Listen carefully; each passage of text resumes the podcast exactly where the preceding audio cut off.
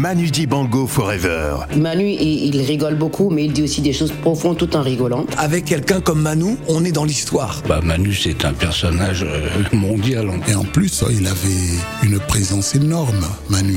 Il en imposait. Manu Dibango Forever. Il y a des moments où j'y pense, il y a des moments où j'y pense pas, tu vois. C'est, c'est pas une réponse de Normand, mais j'y pense pas tous les jours à laisser une trace, quoi. Manu Dibango Forever sur Africa Radio. Un programme présenté par Phil le Montagnard. Manu Dibango Forever, épisode 7. Bienvenue à tous. Nous sommes en décembre 1984. Représentant une douzaine de pays du continent, vont mêler leurs langues Douala, Lingala, Malinké, Wolof, Swahili. Leur culture, leur chant, leur rythme pour battre un tempo brûlant et solidaire sous la direction musicale de Manu Dibango. King Sunny Ade, Salif Keita, Touré Kunda, Kanté pour ne citer que cela, autour du projet fédérateur Tam Tam pour l'Éthiopie. Robert Braza nous parlera du regard de Manu Dibango sur cette période historique. Manu Dibango était le défenseur des causes justes. Écoutons pour commencer son guerrier et compagnon de scène, Cheikh Tidiane Sek. Manu Dibango Forever sur Africa Radio, un programme présenté par Phil le Montagnard. C'était marquant avec pas mal de, euh, d'artistes qui venaient d'un peu partout. Et moi, à l'époque, j'étais à Abidjan plutôt. Mhm. Et, et, je pense que Manu, de toutes les façons, a été fédérateur de euh, d'un certain euh, rassemblement pour tout ce qui est la défense des causes justes. Donc, Tam Tam pour l'Éthiopie, il, ben, il a été là aussi en soutien avec tous les cas de, de, de migrants qui, qui étaient là. Mais non, Manu, Manu était là quand chaque année, le 17 juin de chaque année, je réunissais 200 musiciens pour qu'on joue au cabaret sauvage. Ça s'appelait Jam Sahel et c'était sous la bénédiction de qui? De l'aîné Manu Dubango. Et il n'a jamais répondu absent, sauf quand il, il était empêché. Il y avait lui et un de ses petits frères, archichef, etc. On était 200 au cabaret sauvage. Ben Phil, tu sais, euh, l'œuvre Tam Tam pour l'Éthiopie, elle a toujours été très importante pour le doyen Manou. Robert Braza. Parce que euh, c'était déjà l'aspect de faire de la musique ensemble, d'être ensemble pour faire quelque chose de bien en fait. Et ça, ça a toujours été très important dans son esprit, déjà lorsqu'il travaillait avec euh, ses propres orchestres, hein, que ce soit le Sol Makossa Gang ou alors le Maraboutique.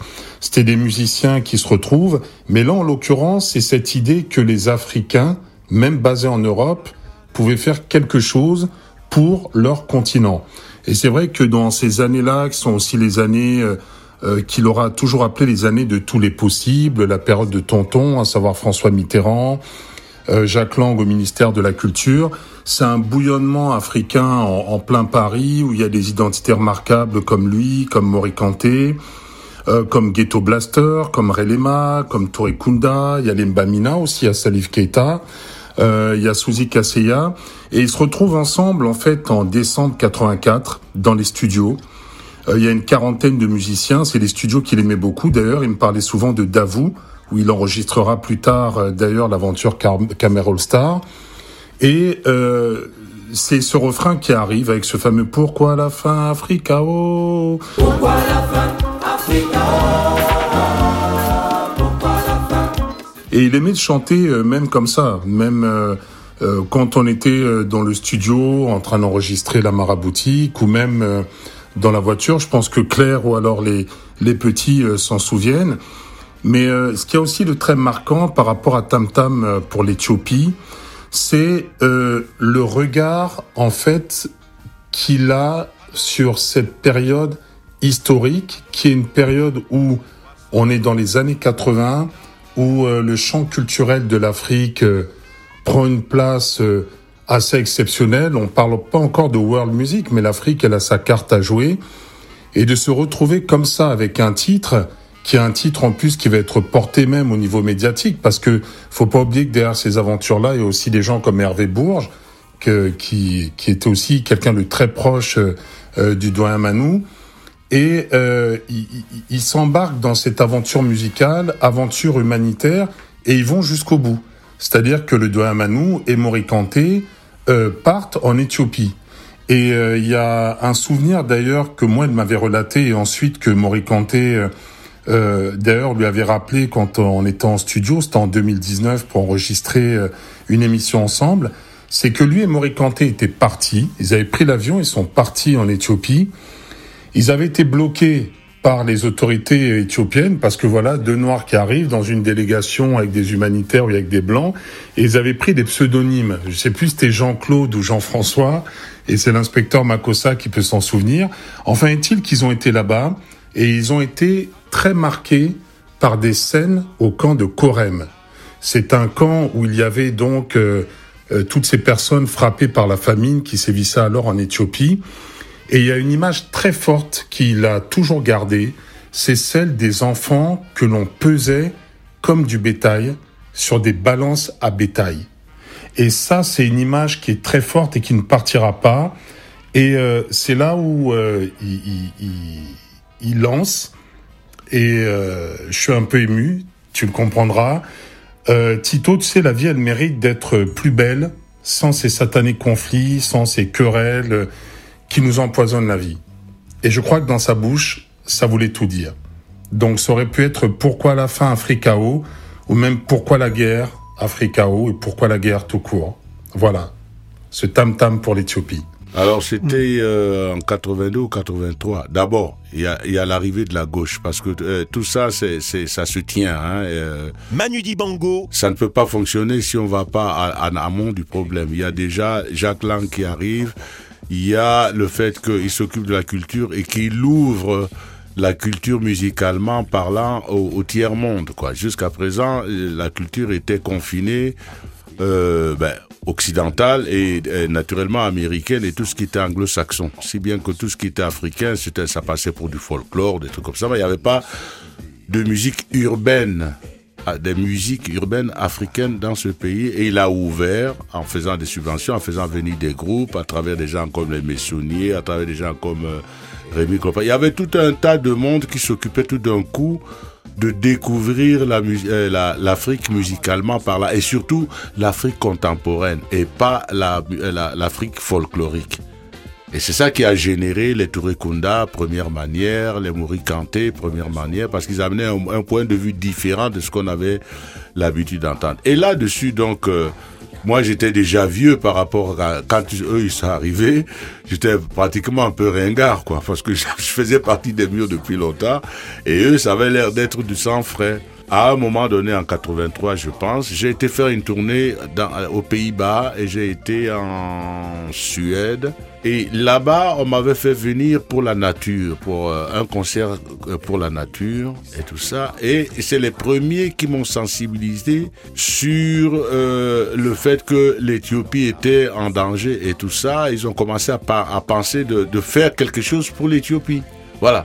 Donc, en même temps, Bob Geldorf venait de faire quelque chose euh, en Angleterre pour l'Éthiopie. Et moi, en rentrant ici, je me suis dit, ben, et maintenant, il y a l'engouement sur la musique africaine, il y a des, des, des musiciens africains qui passent à la télé. C'était une première ici en France.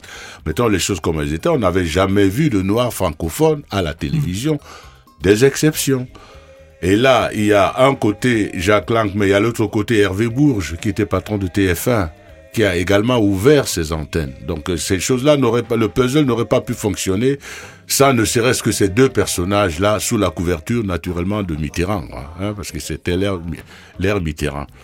Et on a profité de l'ouverture aussi des radios pour que ces musiques-là se propagent plus rapidement dans ces radios qui venaient de, de, de surgir par rapport aux, radios institutionnelles RTL, France Inter, Luxembourg, les trois là, piliers inamovibles. Voilà que de, les Carbone 14, enfin tout ce qui est, tout ce qui se passait à l'époque a ouvert donc les yeux et à une nouvelle, à une, une nouvelle, une nouvelle approche de la musique. Donc moi j'amène cette idée à Paris de faire quelque chose sur l'Afrique et que pour une fois les Africains, bah, pour moi c'est important, c'est pour une fois les Africains euh, fassent quelque chose pour l'Afrique. euh, surtout ceux qui habitent en dehors, ceux qui, qui habitent l'Hexagone, parce que à force d'entendre que les gens s'occupent de nous, euh, euh, à un moment donné, ça, ça, ça te hérisse le poil. Tu te dis, ben, que- finalement, on a du monde, qu'est-ce qu'on peut faire? Naturellement, euh, ça ne pouvait pas se faire uniquement avec les Africains parce que c'est pas ma démarche. La, ma, ma démarche, c'est de trouver des gens qui étaient ouverts. Donc, un, Jacques Lang, deux, eh, Hervé Bourges, trois, des gens comme Philippe Conrad euh, qui, qui s'est occupé après de d'un festival là. Il y a Mamadou, Africa Fête, il y a Ré- euh, Rémi Colpa qui écrivait à Libération, donc tous ces gens-là qui avaient la sensibilité de gauche et qui avaient donc euh, ouvert quelque part les médias, aussi bien les supports écrits, euh, audiovisuels. Voilà, on avait les trois supports tout d'un coup et l'amour des gens qui voulaient bien faire. Si bien qu'on a fait Tam Tam pour l'Éthiopie. Voilà, donc c'était important que à cette époque-là, les Touré Kunda, les, les Alpha Blondy, les, enfin tout ce qui était saillant euh, euh, à cette époque-là, Salif Keita entre autres et tout ça, participe à une œuvre commune pour récolter de l'argent pour la.